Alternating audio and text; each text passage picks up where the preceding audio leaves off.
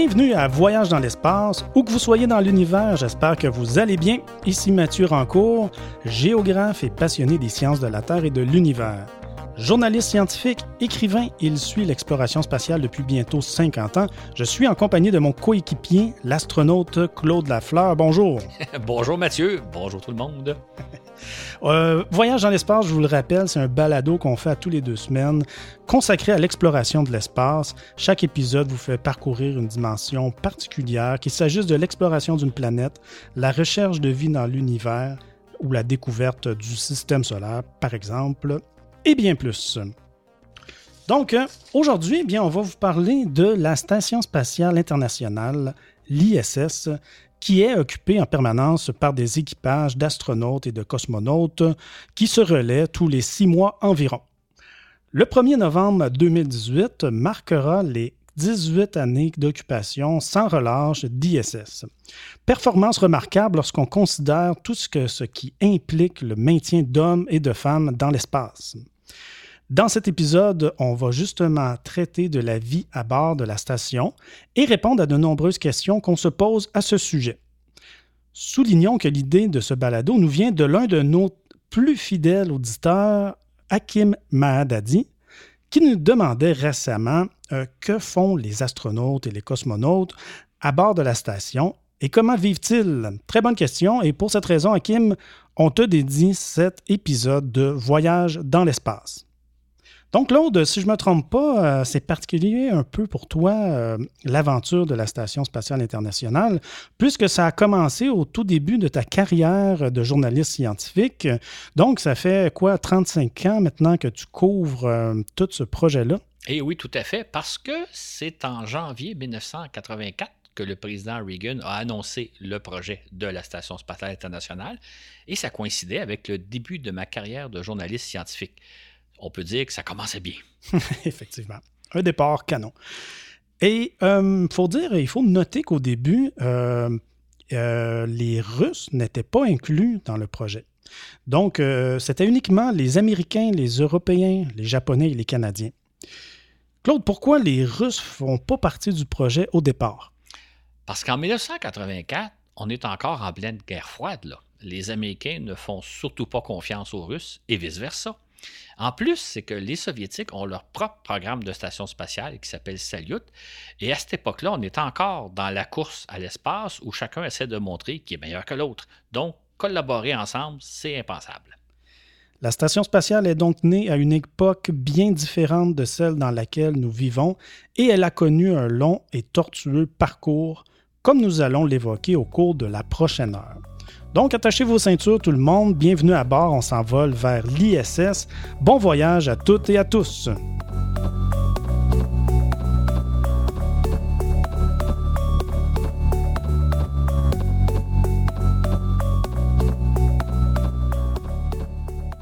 La Station spatiale internationale est en opération depuis deux décennies, mais nombreux sont ceux et celles qui se demandent, comme notre ami Hakim, à quoi elle sert au juste? Comme on va le voir, cette question est très pertinente. Claude, pourquoi dans les années 80, on a décidé de construire une grande station spatiale internationale? C'était, dans le fond, le premier projet auquel on rêvait lorsque, dans les années 50, on envisageait qu'on irait dans l'espace. C'est-à-dire qu'on pensait à l'époque qu'on construirait de grandes bases spatiales en orbite autour de la Terre, dans lesquelles il y aurait des milliers de des centaines de personnes qui travailleraient. Et donc, on avait l'impression que c'est la première étape, c'est-à-dire que du moment qu'on serait en mesure d'envoyer des hommes dans l'espace, on construirait donc des bases spatiales. Et c'est à partir de ces bases-là qu'on s'élancerait vers la Lune et à la conquête des planètes. Est-ce que tu fais référence aussi à un certain film, un classique euh, qui revient dans nos cinémas euh, par ces temps-ci. Absolument, c'est-à-dire qu'on rêvait de construire de grandes roues en orbite autour de la Terre, un peu comme le montre finalement le film 2001, euh, L'Odyssée de l'espace, qui était euh, sorti en cinéma en 1968 et qu'on ressort actuellement pour le, 40e, le 50e anniversaire du film.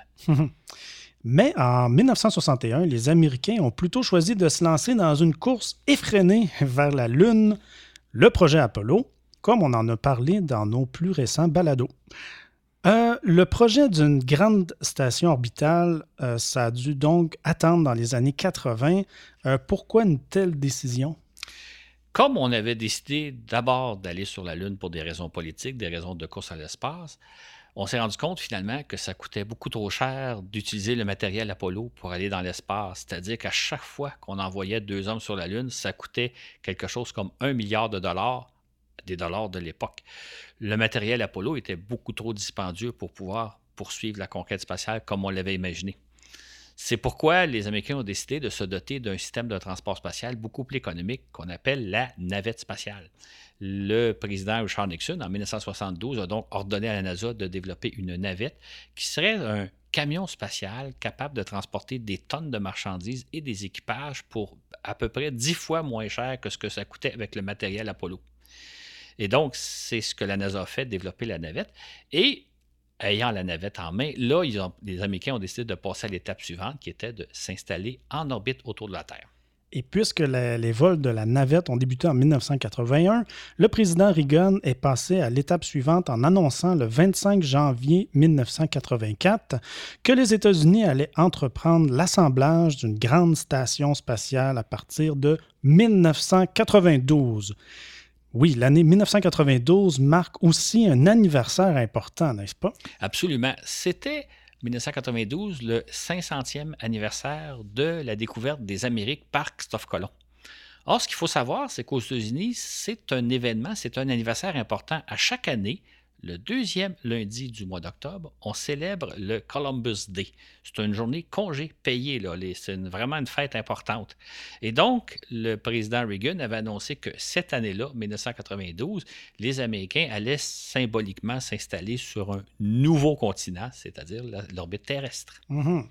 Et euh, depuis le, départ, les tout débuts, on a euh, imaginé euh, ce grand projet comme un projet international et non pas un projet exclusivement américain, n'est-ce pas? Exactement. Et ça, c'était une innovation importante. Parce que jusqu'à ce moment-là, les Américains, comme les Soviétiques, réalisaient leurs grands projets spatiaux seuls. Euh, on pense à la conquête de la Lune, c'est fait uniquement par les Américains. Dans le cas de la navette spatiale, les Américains avaient invité les Européens et les Canadiens à y participer, mais chacun ajoutait un élément de plus. Les Européens construisaient un laboratoire scientifique qu'on appelle Space Lab. Et le Canada a développé les bras télémanipulateurs pour les travaux extérieurs à la navette. Maintenant, c'était avant tout un projet américain auquel se joignaient les Européens et les Canadiens. Dans le cas de la station spatiale, ce qui était nouveau, c'est que les partenaires européens, japonais canadiens joignaient le programme dès le départ, dès son départ, et chacun fournissait des éléments essentiels. Dans le cas des Européens et des Japonais, c'était des laboratoires scientifiques. Dans le cas du Canada, c'était, comme il y avait l'expertise des bras télémanipulateurs de la navette, c'était donc les télémanipulateurs qui allaient servir pour les travaux extérieurs de la station. Donc, et en échange, on se disait, les Européens, les Japonais et les Canadiens vont pouvoir envoyer leurs propres astronautes à bord de la station pour faire leurs propres expériences. Donc, ils étaient dans le programme dès le départ. C'était la première fois que ça se faisait. Et c'est pour ça qu'on parle d'une station spatiale internationale et non pas une station spatiale américaine auquel se seraient joints d'autres pays. C'était vraiment un projet international. Mhm. international. Et c'est ainsi que le 25 janvier 1984, le président Reagan a déclaré solennellement, je le cite, J'ai mandaté euh, la NASA pour qu'elle développe une station orbitale habitée en permanence d'ici 10 ans. Cette station nous fera faire des bonds de géants en matière de recherche scientifique, en télécommunications, en métallurgie et en produits médicaux sauvant des vies, et qui ne peuvent être fabriqués que dans l'espace. Nous espérons également que nos partenaires nous aideront à relever ce, défi et qu'ils partageront les fruits.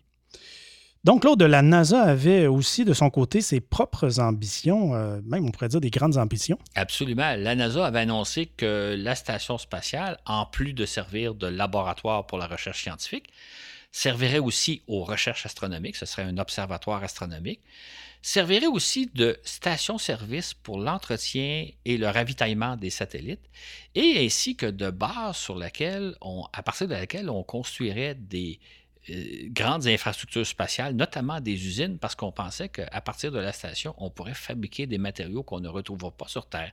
Donc la NASA avait ses propres ambitions en plus de celles énoncées par le président Reagan. Et nous verrons plus tard si la station a ses promesses. Entre-temps, Claude, rappelons que le projet annoncé par le président Reagan a eu euh, dix ans de retard. Alors, qu'est-ce qui s'est passé pendant ces années-là? Il s'est passé vraiment beaucoup de choses entre le moment où le président Reagan a annoncé le projet. C'est-à-dire que la NASA a tenté de développer un projet. Euh, son budget initial était de 8 milliards de dollars.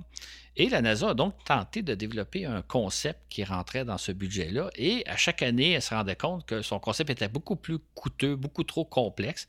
Et sans cesse, elle remisait ses plans. De sorte qu'en 1992, année où devait commencer l'assemblage de la station, le projet n'était pas plus avancé qu'en 1984. On avait dépensé les 8 milliards en planification de toutes sortes pour finalement arriver avec un projet toujours irréalisable. Cette année-là, 1992, le nouveau président des États-Unis, Bill Clinton, a décidé d'inviter les Soviétiques à joindre le projet, plutôt les Russes à joindre le projet. C'est-à-dire que les Russes, eux, possédaient toute une expertise et un certain nombre de vaisseaux. Dans le cadre de leur programme Salyut, il y avait une dizaine de stations Salyut qui avaient tenté d'opérer, qui avaient opéré entre 1900 1971 et 1986. Et il y avait aussi leur complexe orbital Mir, donc les Russes arrivaient avec un savoir-faire que les Américains ne possédaient pas.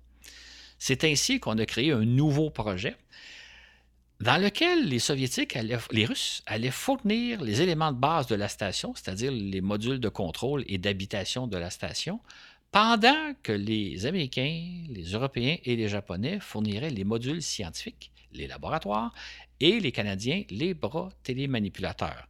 On arrivait donc avec un nouveau projet international qui a été mis sur les rails grâce aux Russes qui, eux, arrivaient à l'expertise. Mhm. C'est ainsi que le premier élément euh, de la station, le module russe euh, Zarya, a été placé en orbite le 20 novembre 1998, ce qui fera bientôt 20 ans tandis que l'assemblage s'est amorcé le mois suivant avec l'ajout euh, du module américain Unity, par un équipage en navette. Et c'est le 1er novembre 2000 qu'un premier équipage, composé d'un Américain et de deux Russes, s'est enfin installé à bord. Alors que de la station était alors embryonnaire, ce n'était pas la station qu'on a aujourd'hui, elle n'était pas encore achevée euh, comme elle l'est à présent. Donc ça s'est construit progressivement. Absolument. Il a fallu une bonne douzaine d'années pour assembler les différents éléments de la station entre autres à l'aide d'une trentaine de vols de la navette spatiale et aussi des fusées russes qui ont emporté de l'équipement. Et c'est donc la station a été complétée, la station telle qu'on la connaît, qu'on la voit passer au-dessus de nos têtes de temps à autre, a été complétée en, 1900, en 2011 et elle est maintenant en opération depuis tout ce temps-là. Oui, oui, ça fait pas très longtemps. Ça fait pas très longtemps. Et depuis 18 ans, des équipages composés d'hommes et de femmes provenant des États-Unis, de Russie, d'Europe, du Japon et du Canada se relaient sans cesse à tous les six mois environ. Actuellement, au moment qu'on enregistre, euh, nous sommes au 56e équipage à occuper la station, un équipage composé de trois Américains, de deux Russes et d'un Allemand.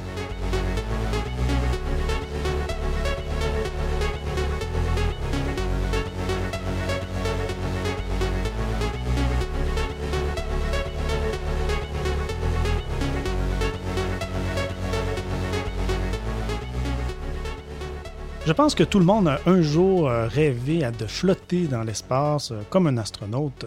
Ça doit être assez incroyable de se mouvoir comme ça en apesanteur, de pouvoir se déplacer simplement du bout des doigts et de flotter librement. Ça doit être assez merveilleux. Euh, quand on les voit, là, Claude, comme ça, c'est assez fascinant de voir la façon qu'ils flottent. Hein. C'est, assez drôle à voir même aussi. ah oui, absolument. C'est juste que on se fait une idée qui est peut-être pas tout à fait conforme à la réalité. Mm-hmm.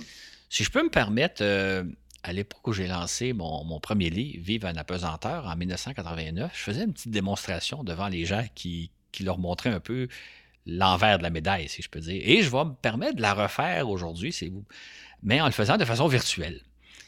Imaginez-vous, je me présentais devant une salle, que ce soit sur scène ou devant des étudiants, avec un sac contenant quelques tranches de pain, un pot de beurre d'arachide et un couteau à tartiner. Et là, j'expliquais la chose suivante. imaginez-vous qu'on est en apesanteur, imaginez-vous imaginez que tout flotte autour de nous. Et là, on va se faire une tartine de beurre d'arachide. Bon, vous aurez remarqué que mon sac de pain est attaché sur la table et retenu sur la table avec une bande élastique. Le pot de beurre d'arachide est retenu par un petit morceau de velcro et le couteau est sur une plaque aimantée. Pour commencer ma tartine, j'ouvre donc mon sac en prenant une tranche et en faisant très attention pour pas que les autres s'envolent. Donc, je dois fermer comme il faut le sac, veiller à ce qu'il soit bien fermé pour pas que les tranches s'envolent. J'ouvre le pot de beurre d'arachide, je dévisse le couvercle. Bon, le couvercle, je le, je le colle sur une petite bande de velcro qui est à côté de moi. Vous n'aurez peut-être pas remarqué que tout autour de moi, il y a euh, tous les objets que j'ai ont des bandes de velcro et un peu partout sur la table et sur les murs autour de nous, il y a des bandes de velcro pour toujours tout attacher. Donc, là, j'ai ma tranche de pain, mon, je prends mon couteau, et là, j'ai un problème. C'est que normalement, sur Terre, ce qu'on ferait, c'est qu'on déposerait la tranche de pain sur une assiette. On prendrait le couteau, on prendrait le bout de beurre d'arachide et j'irais chercher du beurre d'arachide. Mais là, je ne peux pas déposer mon, ma tranche de pain, d'autant plus qu'il n'y a pas un morceau de velcro sur ma tranche de pain. Il paraît que c'est indigeste. Donc, qu'est-ce que je fais? J'aurais besoin presque d'une troisième main pour à la fois tenir la tranche de pain, le pot de beurre d'arachide et mon couteau. Comprenez donc que juste se faire une tartine en apesanteur, c'est déjà complexe. Imaginez si on faisait un sandwich. Hein? Laitue, salade, viande, fromage et quoi d'autre? Faudrait tout assembler ça ensemble entre deux tranches de pain. Et une fois que la sandwich est assemblée, il faudrait la retenir comme il faut pour pas que tout s'éparpille dans l'espace. ça vous montre un peu qu'on a tous le fantasme de dire ça doit être extraordinaire de vivre dans un environnement où tout flotte, mais en même temps, ça rend les choses beaucoup plus compliquées, ne serait-ce que simplement faire une tartine de beurre d'arachide. Et c'est la même chose avec les liquides qu'on doit maintenir enfermés euh, dans des récipients hermétiques, hein, c'est bien ça? Exactement. Tous les liquides, que ce soit l'eau, le jus, le café, est enfermé donc dans des contenants hermétiques et bu à la paille. Et là, ça pose un petit problème, c'est que comme tout flotte, l'air qui est à l'intérieur du contenant se mélange facilement avec le liquide, que ce soit l'eau ou le jus. Et non pas, comme sur Terre, le, jus se dépose dans le fond et l'air se flotte au-dessus. Ce qui fait que quand les astronautes aspirent le liquide avec une paille, ils ont tendance à ingérer aussi beaucoup d'air. Mhm. Ce qui provoque des gaz intestinaux à mhm. l'autre bout. Donc, ça pose certains désagréments, disons. Ce qui est drôle aussi avec les liquides, c'est que euh, ils se mettent comme en boule quand ils sont en apesanteur. Ça a fait l'objet de beaucoup de démonstrations par les astronautes. Euh, comment ça se fait que les liquides comme ça se retrouvent à être des boules comme ça? C'est amusant, ça. C'est ce qu'on appelle la, tension de surface. C'est la position la plus simple qu'un liquide peut adopter en apesanteur. Donc, former une boule. Naturellement, s'il n'est pas dans un contenant, il va se mettre en boule ce qui permet de faire différents jeux. Euh, les, bulles de liquide se comportent un peu comme des méduses. On peut jouer avec, on peut les scinder en deux, on peut les recoller. Euh, on peut jouer avec différentes boules de, de, liquide, par exemple de prendre du jus d'orange, du jus de raisin, de l'eau, de les mélanger pour voir un peu qu'est-ce qui se passe. les bulles se comportent un peu comme de la pâte à modeler qu'on peut déformer tranquillement. Mais il faut toujours y aller doucement, doucement, parce que si vous faites euh, des gestes robustes, les, les bulles d'eau peuvent se briser en mille morceaux, puis là, ça fait tout un dégât. Il y a d'autres astronautes qui ont pensé faire des expériences amusantes, par exemple de prendre une seringue et d'injecter de l'air à l'intérieur de la bulle d'eau. Et là, la bulle devient une espèce de ballon qui peut gonfler. Donc, il y a plein d'expériences qu'on peut faire avec des bulles, mais il faut toujours encore là y aller doucement et faire très attention parce que sinon, les bulles peuvent éclater en, mille gouttelettes, puis là, ça va se ramasser partout. Vous allez avoir tout un dégât à ramasser. Donc, c'est la pesanteur permet de jouer, de faire des jeux fantastiques, mais il faut toujours y aller doucement et délicatement. Mm-hmm.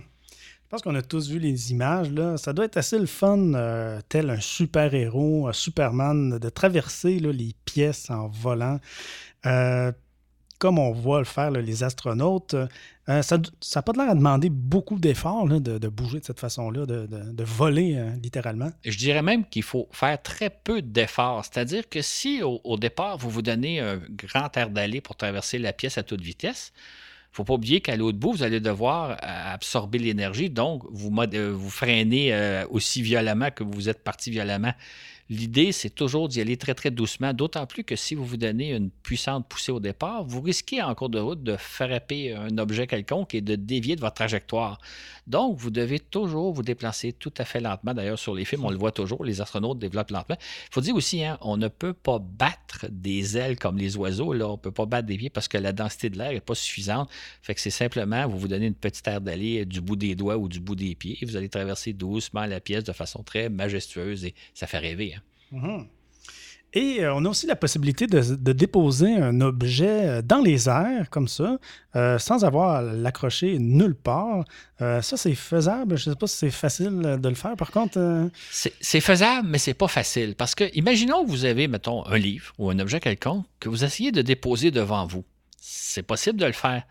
Sauf qu'au moment où vous le lâchez, c'est très difficile de ne pas y donner une petite poussée dans un sens, soit de l'attirer un petit peu vers vous ou au contraire. Ça demande du doigté. Même chose, un astronaute peut se suspendre dans les airs en plein milieu de la station.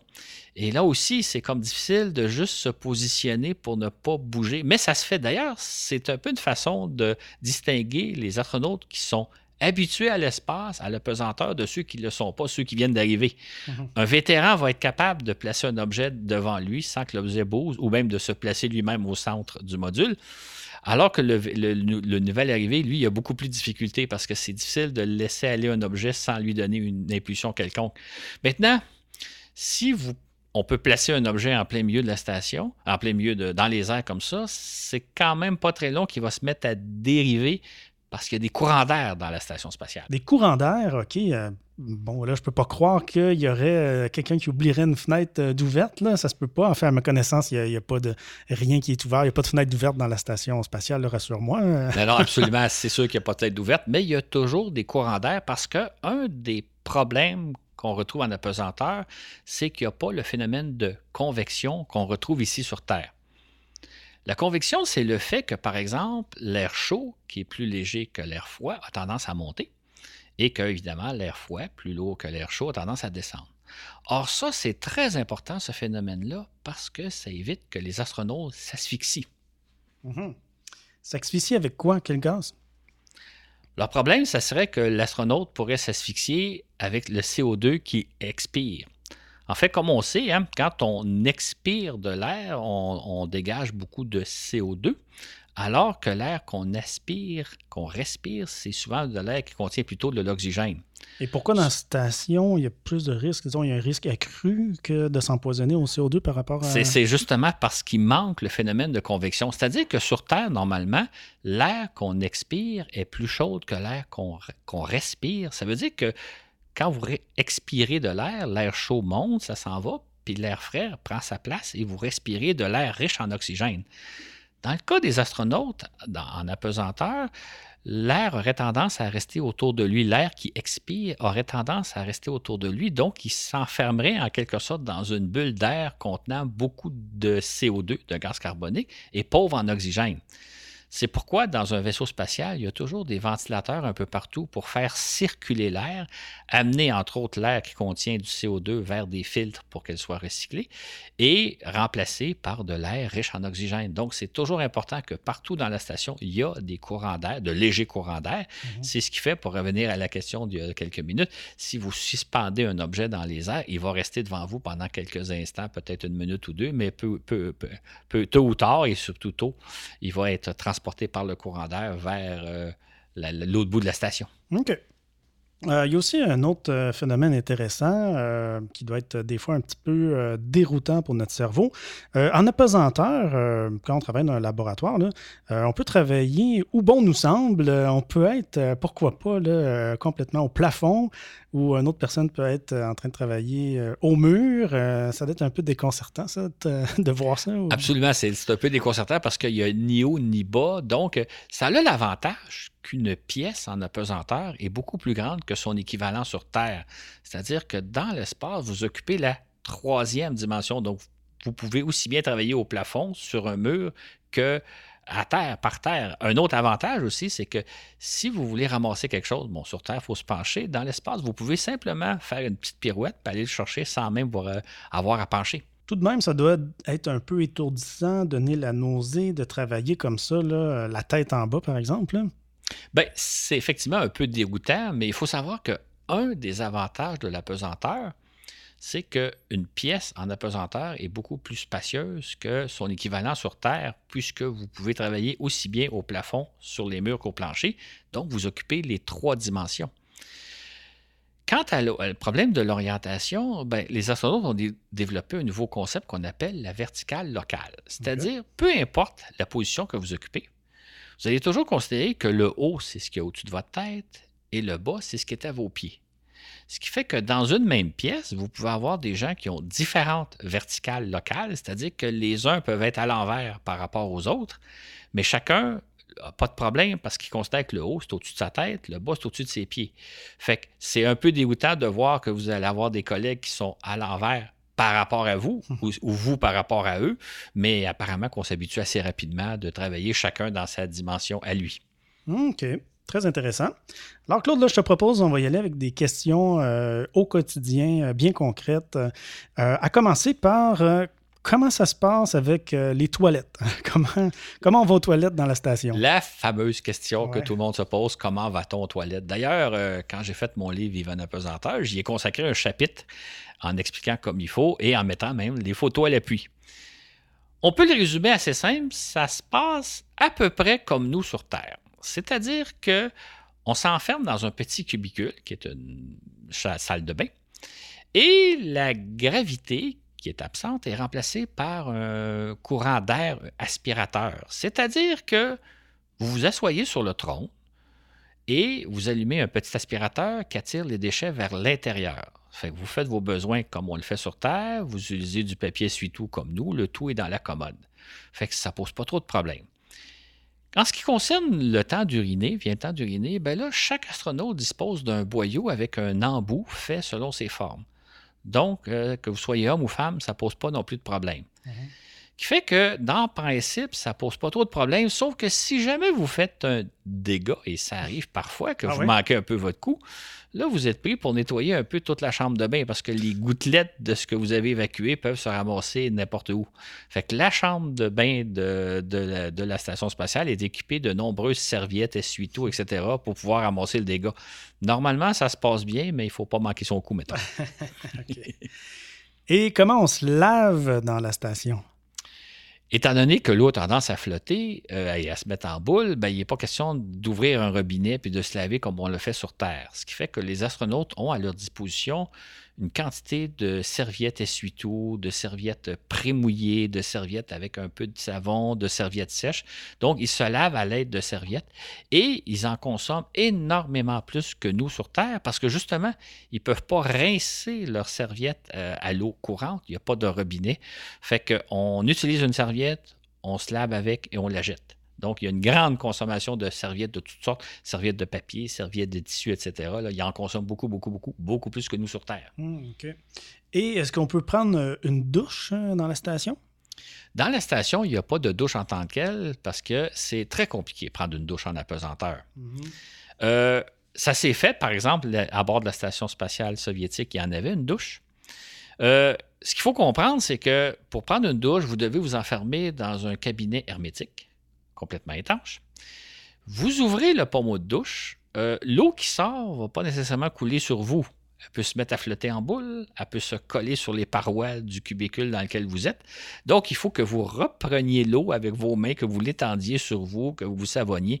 C'est pas très plaisant. Ça n'a rien à voir avec les douches qu'on prend sur Terre. Et lorsque vous avez terminé votre douche, vous devez prendre un petit euh, boyau aspirateur pour aspirer toute l'eau qui est dans l'air et sur les parois. Fait que c'est donc dire que prendre une douche, c'est comme si vous prenez une douche et après ça, vous devez nettoyer comme il faut tout le cabinet avant d'en sortir. Ça se fait, mais c'est vraiment pas plaisant de prendre une douche en apesanteur. C'est pour ça d'ailleurs que normalement, les astronautes se lavent toujours avec des serviettes. C'est beaucoup plus simple et beaucoup plus agréable que de prendre une douche. Encore pire que la douche dans le, camp de pêche que je vais euh, l'été sur la côte nord, ça. Comme quoi, la gravité, c'est utile. Ouais. Comment on se brosse les dents dans la station? Ça, c'est pas très compliqué parce que c'est comme sur Terre. Donc, vous utilisez une brosse à dents et du dentifrice. Vous vous nettoyez les dents exactement comme on le fait. Et au terme, vous pouvez deux choses d'une. Vous pouvez soit avaler le dentifrice qui a été conçu à cette fin-là ou le cracher sur des serviettes de papier pour le jeter aux poubelles. Mais ça se passe à peu près comme nous sur Terre. Là, nous, on est deux barbus, euh, disons, là, se faire la barbe ou en tout cas se raser, euh, comment ça se passe? Nous, ça poserait pas trop de problèmes, hein, mais le rasage, encore là, se fait à peu près comme sur Terre, c'est-à-dire que vous utilisez des serviettes et de la crème pour euh, humecter votre visage. Vous vous rasez exactement comme sur Terre, sauf qu'au lieu de rincer votre rasoir à l'eau, vous l'essuyez sur des serviettes, vous prenez une serviette humide à la fin pour vous nettoyer le visage. Donc, ça se passe à peu près comme sur Terre, sauf qu'encore là, on utilise des serviettes déjà mouillées d'avance ou desséchées, beaucoup plus que sur Terre. OK. Bref, euh, pas facile la vie en apesanteur. On aurait pu aborder une foule d'autres questions sur la vie en apesanteur. Par exemple, euh, ce que les astronautes mangent, euh, comment ils dorment, euh, bon, etc. Ce que nous ferons peut-être sans doute éventuellement. Entre-temps, abordons plutôt le travail des résidents au quotidien à bord de la Station spatiale internationale.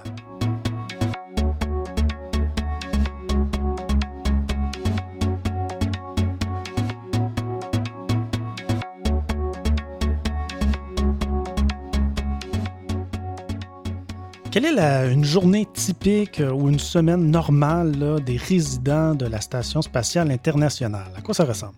En fait, je pense que ça ressemble un peu à notre vie terrestre, c'est-à-dire que les astronautes travaillent 12 heures par jour, 6 jours par semaine, à peu près comme nous sur Terre.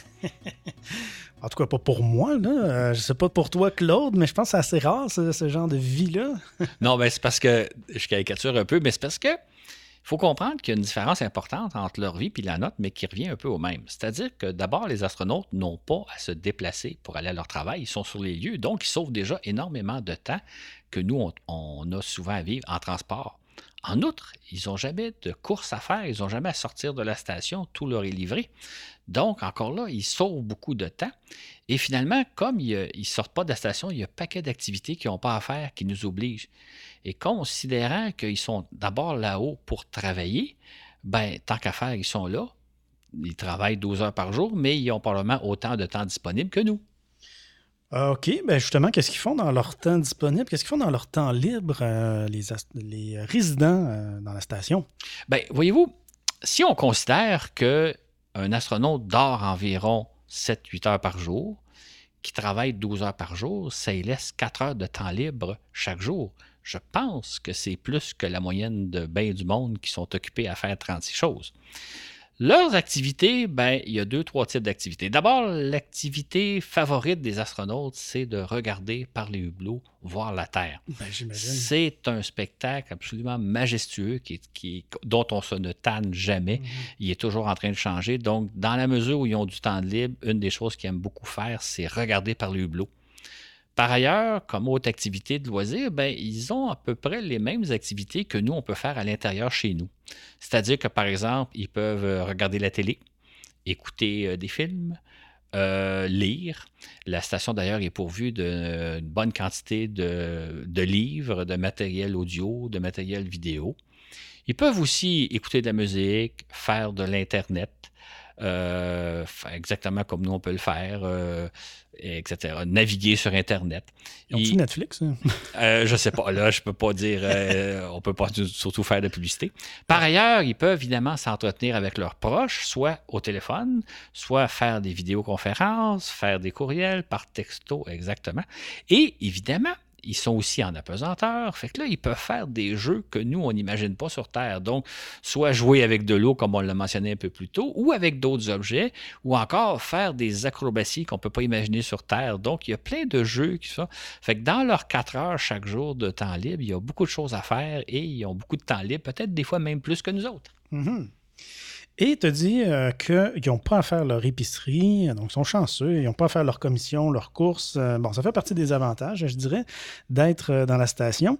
Donc, comme on l'a vu souvent dans les nouvelles, c'est que parfois on, livre, on fait des, on envoie des fusées pour livrer du matériel depuis la Terre, c'est bien ça? Exactement. C'est-à-dire que tous les deux mois environ, ils reçoivent une livraison depuis la Terre par vaisseau cargo. Ça peut être des vaisseaux cargo Progress russes, ça peut être euh, des vaisseaux cargo américains Cygnus ou Dragon, ça peut être les ATV européens ou les HTV japonais. Donc, chaque deux mois environ, ils reçoivent plusieurs tonnes de marchandises. Ça comprend, entre autres, évidemment, des vivres, mais ça comprend aussi du carburant, ça comprend de l'oxygène, ça comprend de l'eau. Il y a aussi des pièces de rechange, différents équipements, il y a du matériel scientifique, puis il y a aussi un colis personnel adressé à chacun des astronautes, où là, c'est la famille, les proches qui leur envoient soit des petites choses, soit des, des lettres, des photos, etc. Donc, chaque astronaute reçoit un petit colis. Euh, J'ouvrirai une parenthèse en disant qu'une des choses que les astronautes attendent toujours avec impatience, et à peu près la première chose qu'ils déchargent d'un vaisseau cargo en arrivant de la Terre, c'est de la nourriture fraîche, des fruits, légumes, parce qu'ils n'en mm. ont pas toutes les semaines comme nous. Donc, à chaque livraison, il y a du matériel frais qui arrive et ça, ils apprécient énormément. Mhm. J'imagine. Et par rapport aux déchets, comment ça se passe? La gestion des déchets, euh, j'espère qu'ils les expulsent pas à l'extérieur euh, de la station. Absolument. On ne jette jamais rien à l'extérieur de la station. Euh, c'est pas tant qu'on veut pas polluer l'espace, il y a ce facteur-là qui rentre en ligne de compte, mais c'est surtout que si vous jetez des déchets par-dessus bord, il y a des chances qu'un jour, ces déchets-là viennent refrapper, viennent frapper la station et l'endommager. Donc, on veut que l'orbite autour de euh, qu'utilise la station spatiale soit le plus propre possible. Donc, jamais on jette ces déchets par-dessus bord. Qu'est-ce qu'on fait pour s'en débarrasser? Ben, les vaisseaux cargo qui livrent de la marchandise, quand ils ont été vidés de leur contenu, on peut y entasser les déchets, tout ce qu'on n'a pas besoin dans la station, on les met dans les vaisseaux cargo. Et ces vaisseaux cargo-là, une fois leur mission terminée, ils se désariment de la station et on les envoie se brûler dans la haute atmosphère terrestre au-dessus du Pacifique, ce qui fait que tous les déchets sont incinérés. J'ajouterai un petit détail, c'est que un des vaisseaux cargo qui alimentent la station, les vaisseaux Dragon, sont dotés d'une capsule capable de revenir sur Terre. Ce qui fait que dans ce cas-là, les astronautes n'y mettent pas des déchets, mais ils mettent toutes sortes d'équipements qu'on peut récupérer. Par exemple, le résultat d'expériences scientifiques, des échantillons de toute nature. Ça peut être aussi de l'équipement qui a été usagé dans la station et qu'on peut recycler. Donc, on peut se permettre de renvoyer sur Terre un certain nombre de, de matériel grâce aux capsules Dragon. OK. Donc, un va-et-vient constant entre la station et la Terre. Maintenant, j'ai souvent entendu parler là, au niveau du recyclage. il y a beaucoup de recyclage à, propos de la station. Donc, on y recyclerait l'air, l'eau, l'oxygène. C'est bien vrai, ça? Absolument. En fait, euh, l'air est filtré, euh, comme on l'expliquait un peu tantôt, pour enlever le CO2, les poussières et les saletés. Ça, c'est un processus assez simple qui se fait assez bien. On recycle aussi l'humidité et la transpiration des astronautes ou des résidents euh, qui se ramassent dans l'air. Donc, on la filtre et on la rajoute aux réserves d'eau de la station. C'est la même chose pour une partie des déchets solides et liquides que les astronautes émettent. Euh, on peut les recycler et les réintroduire, euh, entre autres, dans l'eau de la station spatiale. Ça peut peut-être paraître dégoûtant si on imagine qu'une partie des déchets solides et de l'urine des astronautes est recyclée, mais dans le fond, c'est ce qu'on fait sur Terre. L'eau qu'on boit, l'eau municipale qu'on pense, qu'on boit, si vous pensez qu'elle n'a jamais servi à autre chose, j'ai des petites nouvelles pour vous. Fait c'est un procédé qu'on fait artificiellement dans la station spatiale, comme on le fait aussi sur Terre. Sur Terre, il y a une partie de la purification qui se fait naturellement, mais il y a une autre partie qui est faite. C'est le même principe. On dit aussi que les résidents consacrent beaucoup de temps au nettoyage, à faire le ménage de la station. il semble que ce soit très important et même vital. Alors pourquoi euh, il faut faire le ménage comme ça? C'est très important pour deux raisons. La première, c'est imaginez si vous, on enlevait la gravité dans votre maison. On enlevait la force de gravité. Tout se mettrait à flotter dans la station. Hein, tout se mettrait à flotter partout. Ce qui fait que dans la station spatiale, il faut toujours, toujours tout attacher, tout ranger systématiquement. En plus, c'est un milieu clos dans lequel vous vivez pendant six mois de temps. Donc, l'hygiène est très importante. Chaque semaine, les week-ends, les astronautes, les résidents font un nettoyage en règle de la station afin, de préserver leur environnement, qui est un environnement clos. Tant qu'au rangement, ben ça aussi, c'est extrêmement important. Parce qu'en apesanteur, vous ne pouvez pas ouvrir un tiroir pour regarder ce qu'il y a dedans, pour regarder si vous avez ce que, si vous, y a ce que vous cherchez. Si vous faisiez ça, tout le contenant s'envolerait dans les airs et ce serait très complexe. Ce qui fait que la station est dotée de centaines de placards de rangement, que ce soit des casiers, que ce soit des, des garde-robes, que ce soit des tiroirs, etc. Chacun est numéroté. Et à chaque fois que vous mettez quelque chose dans un tiroir, vous l'inscrivez dans un registre informatisé pour être certain que savoir où il est Et la même chose quand vous retirez quelque chose d'un tiroir ou d'un casier quelconque, vous devez aussi le mettre, l'inscrire au fichier de façon à ce qu'on sache exactement où se trouvent toutes les choses. C'est donc dire que quand vous cherchez quelque chose à bord de la station spatiale, il n'est pas question de regarder dans les placards, de regarder dans les tiroirs. Vous consultez d'abord le registre et à ce moment-là, vous d'abord vous savez dans quel casier il se trouve. Et à ce moment-là, c'est là que vous allez le chercher. L'autre chose évidemment importante, c'est que les équipages se succèdent à tous les six mois. Donc, c'est toujours du nouveau monde qui est à la station. Vous ne pouvez pas faire un peu comme nous sur Terre quand on va mettre des choses dans un grenier ou à la cave en disant un jour, quand on en aura besoin, on ira fouiller dans ce coin-là. C'est toujours du nouveau monde qu'il y dans la station. Hmm. Effectivement, il n'y a pas de grenier ou de cave, à ma connaissance, dans la station. Euh, par rapport aux sorties des résidents, ah, donc à l'extérieur de la station, hein, alors, comment ça se passe? Est-ce qu'ils peuvent sortir quand ils veulent? Est-ce qu'ils pourraient sortir, par exemple, juste pour le plaisir de la chose? Oh non, non, non. On ne sort pas de la station justement pour le plaisir d'aller prendre l'air. Il faut savoir que pour sortir de la station, il faut revêtir un encombrant scaphandre spatial et euh, sortir dans l'espace. C'est très dangereux parce que vous vous exposez au vide spatial. Ce qui fait qu'on ne sort pas de la station à moins d'avoir des travaux très importants à réaliser. Ça peut être des travaux d'entretien de la station, d'entretien extérieur, ça peut être la réparation d'un équipement qui a, qui a, flanché, ça peut être aussi pour aller déposer ou recueillir des expériences scientifiques. Il y a des fois des expériences qui ont besoin d'être exposées au vide spatial. Donc, quand on fait une sortie, c'est toujours pour une raison très, très précise. C'est planifié longtemps d'avance et c'est une tâche très, très minutieuse. Et d'ailleurs, durant une mission typique de six mois, il y a peut-être des fois une, deux ou trois sorties réalisées par deux des résidents. Mais des fois, il n'y en a même aucune sortie dans, le cadre d'une mission. Mais ça veut dire que la plupart des résidents de la station demeurent dans la station durant les six mois sans jamais sortir de leur environnement. OK. Donc, on va voir dans la prochaine partie maintenant, euh, on va voir le travail euh, que les résidents accomplissent à bord de la Station spatiale internationale.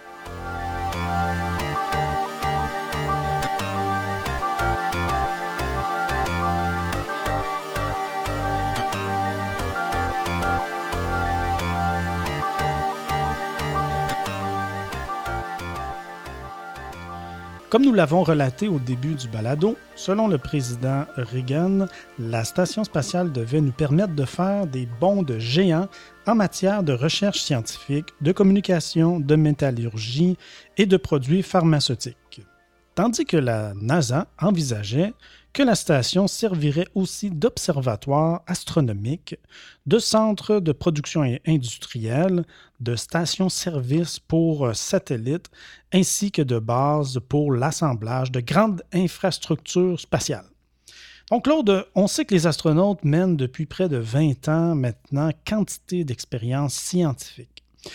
Quels ont été les accomplissements dans ce domaine en particulier, euh, comme l'avait annoncé le président Reagan en 1984?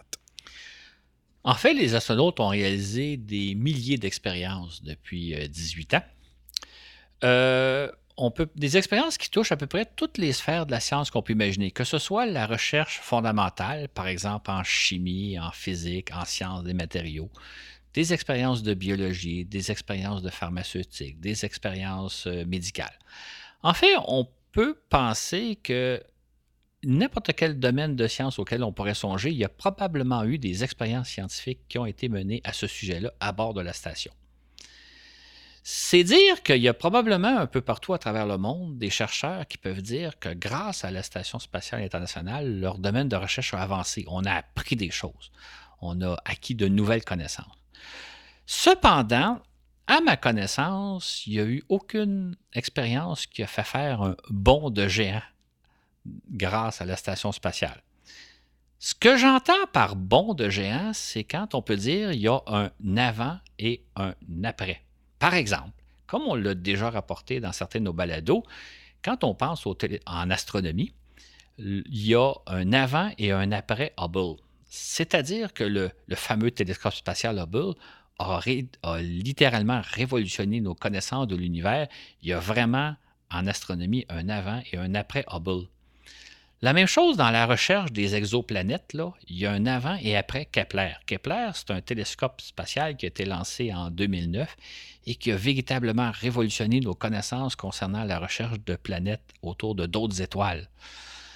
On pourrait même dire que dans le cas du programme Apollo, il y a eu un avant et après concernant notre perception de la fragilité de la Terre. C'est-à-dire que les photos que nous ont ramenées les astronautes de la Lune nous ont fait réaliser que la Terre est une petite planète bleue très fragile, perdue dans l'immensité de l'espace.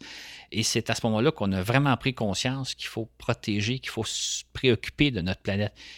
Il y a vraiment eu une révolution dans notre perception.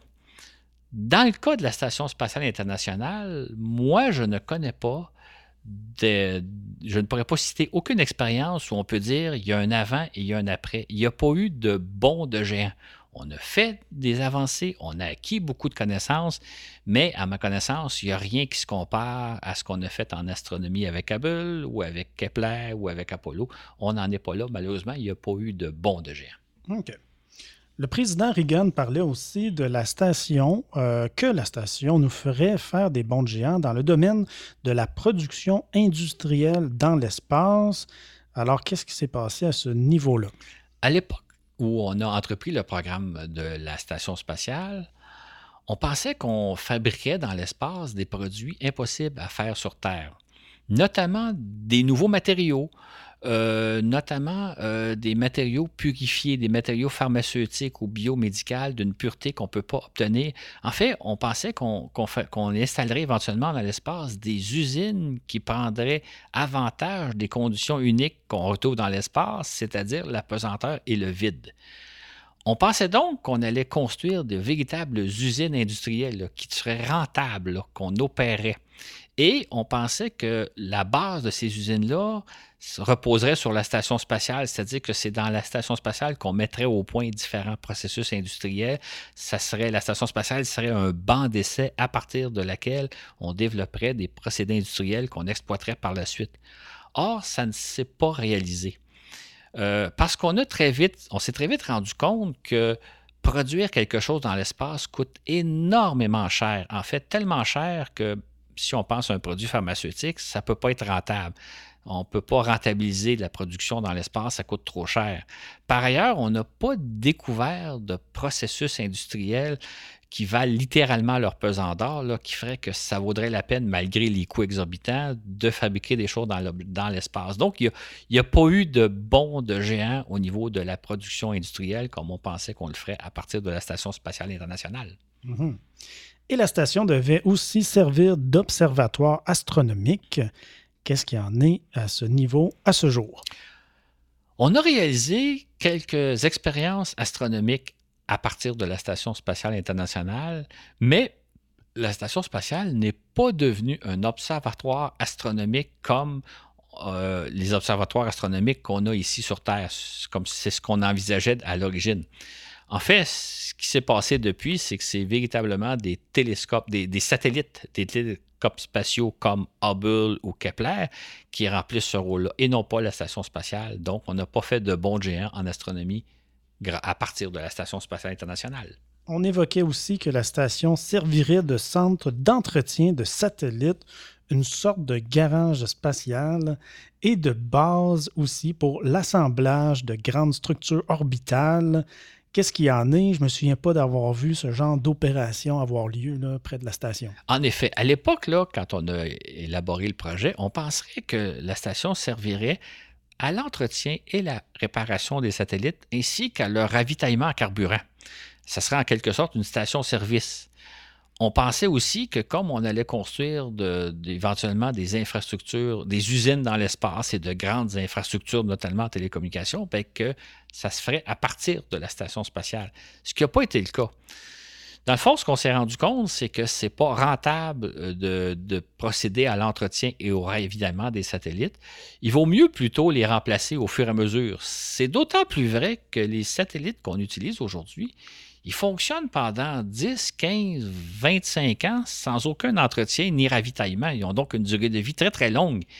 Et compte tenu que des progrès technologiques qu'on fait entre-temps, c'est beaucoup plus rentable, c'est nettement préférable de remplacer les vieux satellites par de nouveaux satellites là, à la fin pointe de la technologie. Donc, la station n'a pas servi de station-service comme on avait pensé. Quant à la construction d'infrastructures, ben, comme il n'y a, pas d'usine dans l'espace, ben, finalement, ça ne s'est jamais concrétisé non plus. Il n'y a aucun projet qui a vu le jour. Mm-hmm. Donc, principalement, l'ISS, c'est un, un, laboratoire scientifique où on y réalise euh, des recherches, mais pour le reste, là, euh, donc ça n'a pas, ça, pas, eu lieu, là, tous les autres plans qu'on avait. Absolument. Il n'y a pas eu de bons, de bons géants comme on l'avait espéré. D'ailleurs, ce qui est remarquable, c'est qu'on a quelque peu changé la vocation de la station. C'est-à-dire que depuis une quinzaine d'années, ce dont on parle, c'est que la station, bon, c'est un important laboratoire scientifique. Là, on y mène des centaines d'expériences euh, au cours de chacune des missions qui durent six mois. Mais on a aussi dit, ben, désormais, la station va plutôt servir à préparer l'avenir, c'est-à-dire à développer le savoir-faire et un certain nombre de technologies qui vont nous servir éventuellement lorsqu'on va retourner sur la Lune et lorsqu'on va se rendre jusqu'à Mars. Donc, on a changé quelque peu la vocation de la station. Euh, c'est intéressant, mais dans le fond, ça n'a rien, rien à voir avec ce qu'on avait planifié au départ, avec les objectifs qu'on s'était donnés en 1984. Et dans le futur, qu'est-ce que tu penses qu'on va retenir de l'ISS? Qu'est-ce que tu penses qui va être le leg de ce grand projet international? Je vais peut-être surprendre un peu des gens, mais moi, je pense que la retombée la plus importante de la station spatiale, c'est sa contribution à la paix à travers le monde. OK. Euh, peux-tu expliquer? La station spatiale, c'est le plus ambitieux et le plus important programme de coopération internationale à avoir jamais été réalisé. Comme on l'expliquait au début, au départ du projet, il s'agissait de faire travailler ensemble les Américains, les Européens, les Japonais et les Canadiens. C'est-à-dire que depuis environ 35 ans, ces quatre participants-là collaborent au quotidien à la conception, l'assemblage et l'opération de la Station spatiale internationale. Et ça, en soi, c'est quelque chose de, très important, c'est quelque chose de très, très complexe. En fait, c'est une réalisation digne de la construction de la pyramide de Khéops.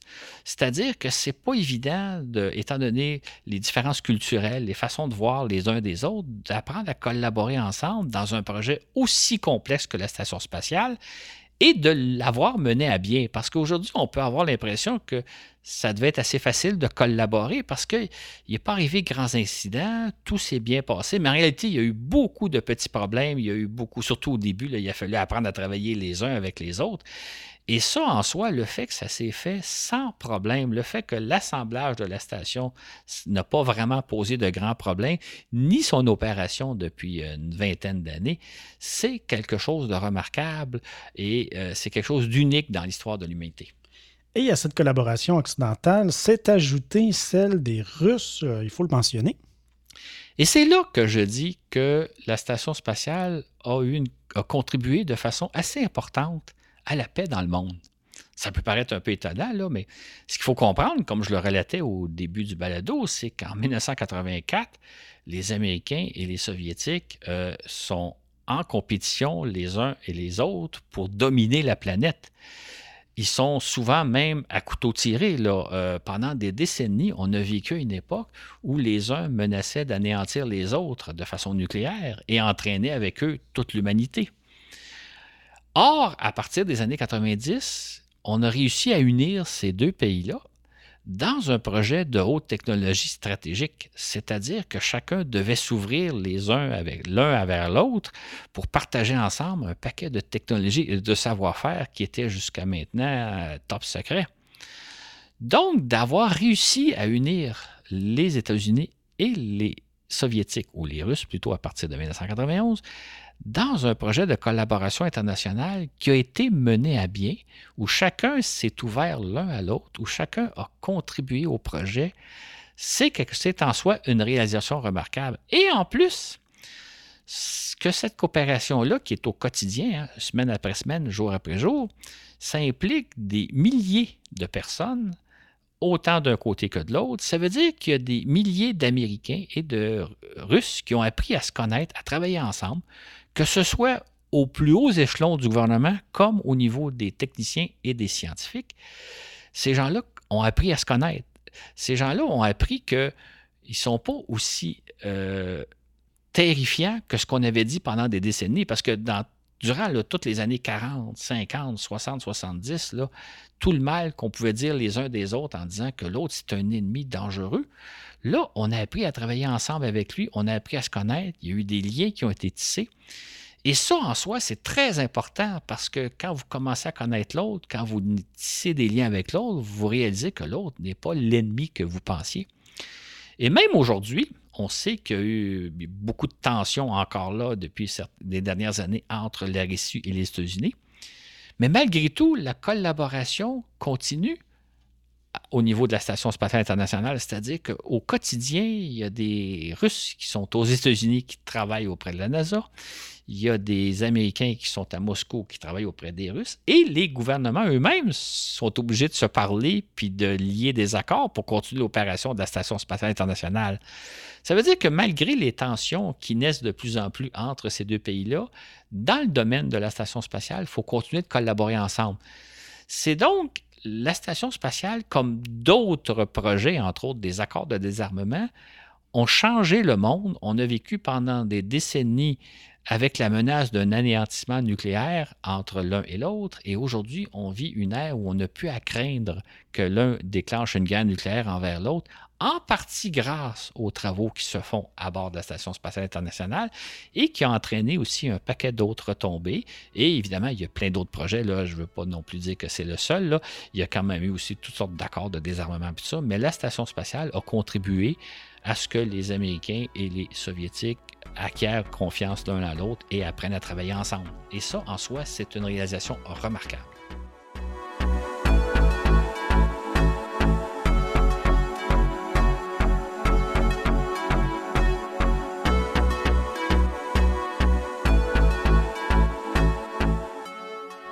Claude, en préparant le balado, euh, il y a une question que tu t'es posée. La question étant, pourquoi ça n'a pas marché? Alors là, je dois avouer que je suis pas trop sûr de suivre. Qu'est-ce que tu veux dire au juste par euh, ça ça n'a pas marché? Qu'est-ce que tu veux dire? En fait, effectivement, en préparant le balado, je me suis dit, la station spatiale, c'est le rêve qu'on avait au début de l'ère spatiale, dans les années 50, quand on rêvait qu'on irait un jour dans l'espace, on se dit on va construire de grandes bases spatiales dans lesquelles il y a des centaines de personnes qui vont vivre et travailler. Or, il a fallu attendre l'an 2000 pour arriver finalement avec une station dans laquelle vivent une demi-douzaine de personnes. Et là, ce qu'on constate aujourd'hui, c'est qu'il n'y aura pas de suite. Il n'y aura pas une suite à la Station spatiale internationale. On n'en construira pas une deuxième, en tout cas pas dans un avenir prévisible. Euh, la station va probablement fonctionner encore une douzaine d'années, probablement jusque vers 2030. Puis après ça, ça va être fini. Fait que la question que je me suis demandé, c'est quand on pense au rêve qu'on avait au départ, pourquoi on n'a pas de suite? Pourquoi ça n'a pas marché? Qu'est-ce qui fait qu'on n'habite pas de façon permanente l'espace comme on l'avait rêvé au début? As-tu trouvé la réponse? En fait, euh, j'ai trouvé, j'ai pas encore trouvé la réponse, mais des éléments de réponse. Et en premier, c'est que ce qu'on s'est rendu compte, dans le fond, c'est que à l'origine, on pensait que l'espace serait habité par des centaines de personnes qui travailleraient pour réaliser un certain nombre de tâches. Par exemple, assurer les télécommunications via l'espace, faire des observations astronomiques, euh, surveiller la Terre à des fins militaires et civiles. On pensait que ce seraient des équipages qui seraient à bord de grandes stations spatiales qui feraient ce genre de tâches-là. Or, comme j'en ai parlé dans le balado sur les satellites et hommes dans l'espace, ce qui est arrivé en réalité, c'est que ces tâches-là sont maintenant réalisées par des robots, par des satellites. C'est-à-dire qu'on n'a pas besoin de centaines de personnes en orbite terrestre pour réaliser ces tâches-là. Ce sont des robots. La même chose, on pensait qu'on irait explorer le système solaire à l'aide d'équipages, valeureux équipages qui s'élanceraient à travers le système solaire. Or, ce sont plutôt des robots qui le font, c'est-à-dire des sondes. Donc, on n'a pas besoin autant d'humains dans l'espace qu'on l'avait imaginé dans les années 50.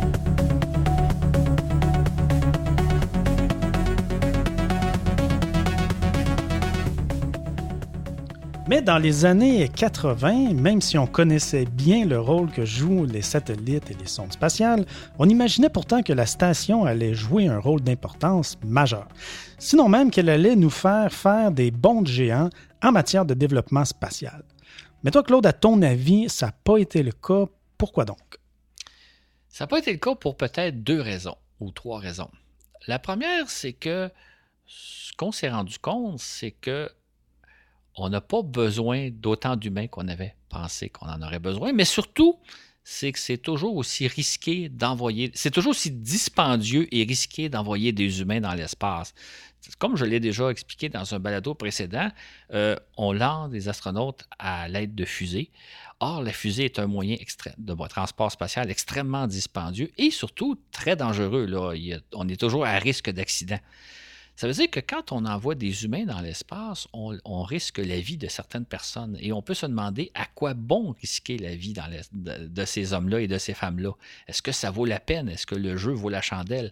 En outre, ce qu'on réalise maintenant, c'est que l'espace, c'est un environnement très hostile, qu'on soit en orbite terrestre, qu'on soit un voyage à travers le système solaire ou même sur une autre planète, ça reste des environnements très hostiles et non pas des environnements romantiques comme on avait l'image à l'époque euh, du début de l'ère spatiale où on se disait ça va être fantastique, les gens vont aller vivre dans l'espace, ils vont vivre en apesanteur, ils vont vivre sur la Lune. Non, non, non, l'espace demeure toujours un milieu très hostile et à ce moment-là, on a moins besoin de risquer la vie d'humain pour l'explorer puisque les robots le font. En attendant, ce qui ne fait pas de doute, euh, c'est que le jour où on mettra fin à l'opération de la Station spatiale internationale, probablement dans une douzaine d'années environ, il n'y aura malheureusement pas de suite à ce qu'on en, sait, du moins aujourd'hui. Mais on n'en est pas encore là, et l'aventure d'hommes et de femmes qui séjournent à bord de l'ISS se poursuit en ce moment même. Alors, c'est ce qui met fin à cet épisode. Euh, je vous invite à écouter notre entre-deux de la semaine prochaine, dimanche prochain, dans lequel on va répondre à d'autres questions que vous avez posées. On a fait un petit euh, euh, avis à tous. et vous avez envoyé beaucoup de questions. Merci beaucoup à tous ceux qui nous ont envoyé des questions. Et il y a certaines questions qu'on n'a pas répondues dans ce balado ici. et puis, on va y répondre tout simplement dans l'émission, dans l'épisode entre deux à venir la semaine prochaine. Un exemple comme ça, euh, est-ce que l'expérience acquise de la station Mir ou celle de Skylab ont influencé d'une manière ou d'une autre la, construction ou l'opération de la station spatiale internationale? C'est un exemple de question que Claude va répondre la semaine prochaine. Aussi, la semaine prochaine, on va publier euh, un fascicule. Euh, donc, ça va être la version écrite de l'émission que vous venez d'écouter. Ça va être le fascicule 17 qui va être disponible à tous nos patrons sur Patreon. C'est donc un rendez-vous pour nos abonnés euh, de Patreon. Euh, donc patreon.com, voyage dans l'espace. Et merci d'ailleurs à tous nos patrons qui contribuent euh, financièrement à notre projet. Alors, est-ce que tu avais quelque chose pour terminer, Claude? J'aimerais ça juste ajouter. J'imagine que les gens qui nous écoutent réalisent qu'on travaille très fort, Mathieu et moi, pour réaliser ce balado. C'est vrai qu'on travaille fort, mais en même temps, je voudrais dire qu'on a aussi beaucoup de plaisir. Euh, c'est une aventure très intéressante à mener, même si ça nous demande beaucoup de travail. Et euh, il y a beaucoup de gens qui nous apprécient, qui nous envoient des bons mots. Et ça, ça nous fait très plaisir. C'est très important ce que vous faites. En même temps, si vous appréciez ce que l'on fait, ça pourrait être le fun que vous joigniez à notre équipage, que vous nous joigniez sur Patreon, que vous contribuiez financièrement au projet, parce que c'est ce qui va nous aider à poursuivre le projet. C'est-à-dire que c'est une grande entreprise, c'est plaisant à faire, les gens nous adorent ce qu'on fait, nous on a beaucoup de plaisir à le faire, et plus il y a de gens qui vont joindre le projet, bien, plus ça risque de durer longtemps l'aventure. Fait qu'on vous invite à faire partie de notre équipage, à vous abonner sur Patreon, et en même temps, bien, à joindre l'équipage, puis à dire, vous allez aussi bénéficier évidemment des entre-deux qui sont maintenant disponibles seulement à nos abonnés, ainsi que les fascicules. Fascicules que, encore là, j'ai beaucoup de plaisir à le parce que non seulement c'est le texte que vous avez entendu aujourd'hui, mais mieux, mieux dit, je pense, mieux rendu. Mais en même temps, il y a plein d'illustrations qui vont euh, apporter, vous allez voir ce dont on a parlé. Fait qu'on vous invite à rejoindre notre équipage et sinon, ben, continuez de nous écouter, ça nous fait toujours plaisir. Tout à fait. Sur ce, où que vous soyez dans l'univers, on vous dit à la prochaine pour un autre voyage dans l'espace.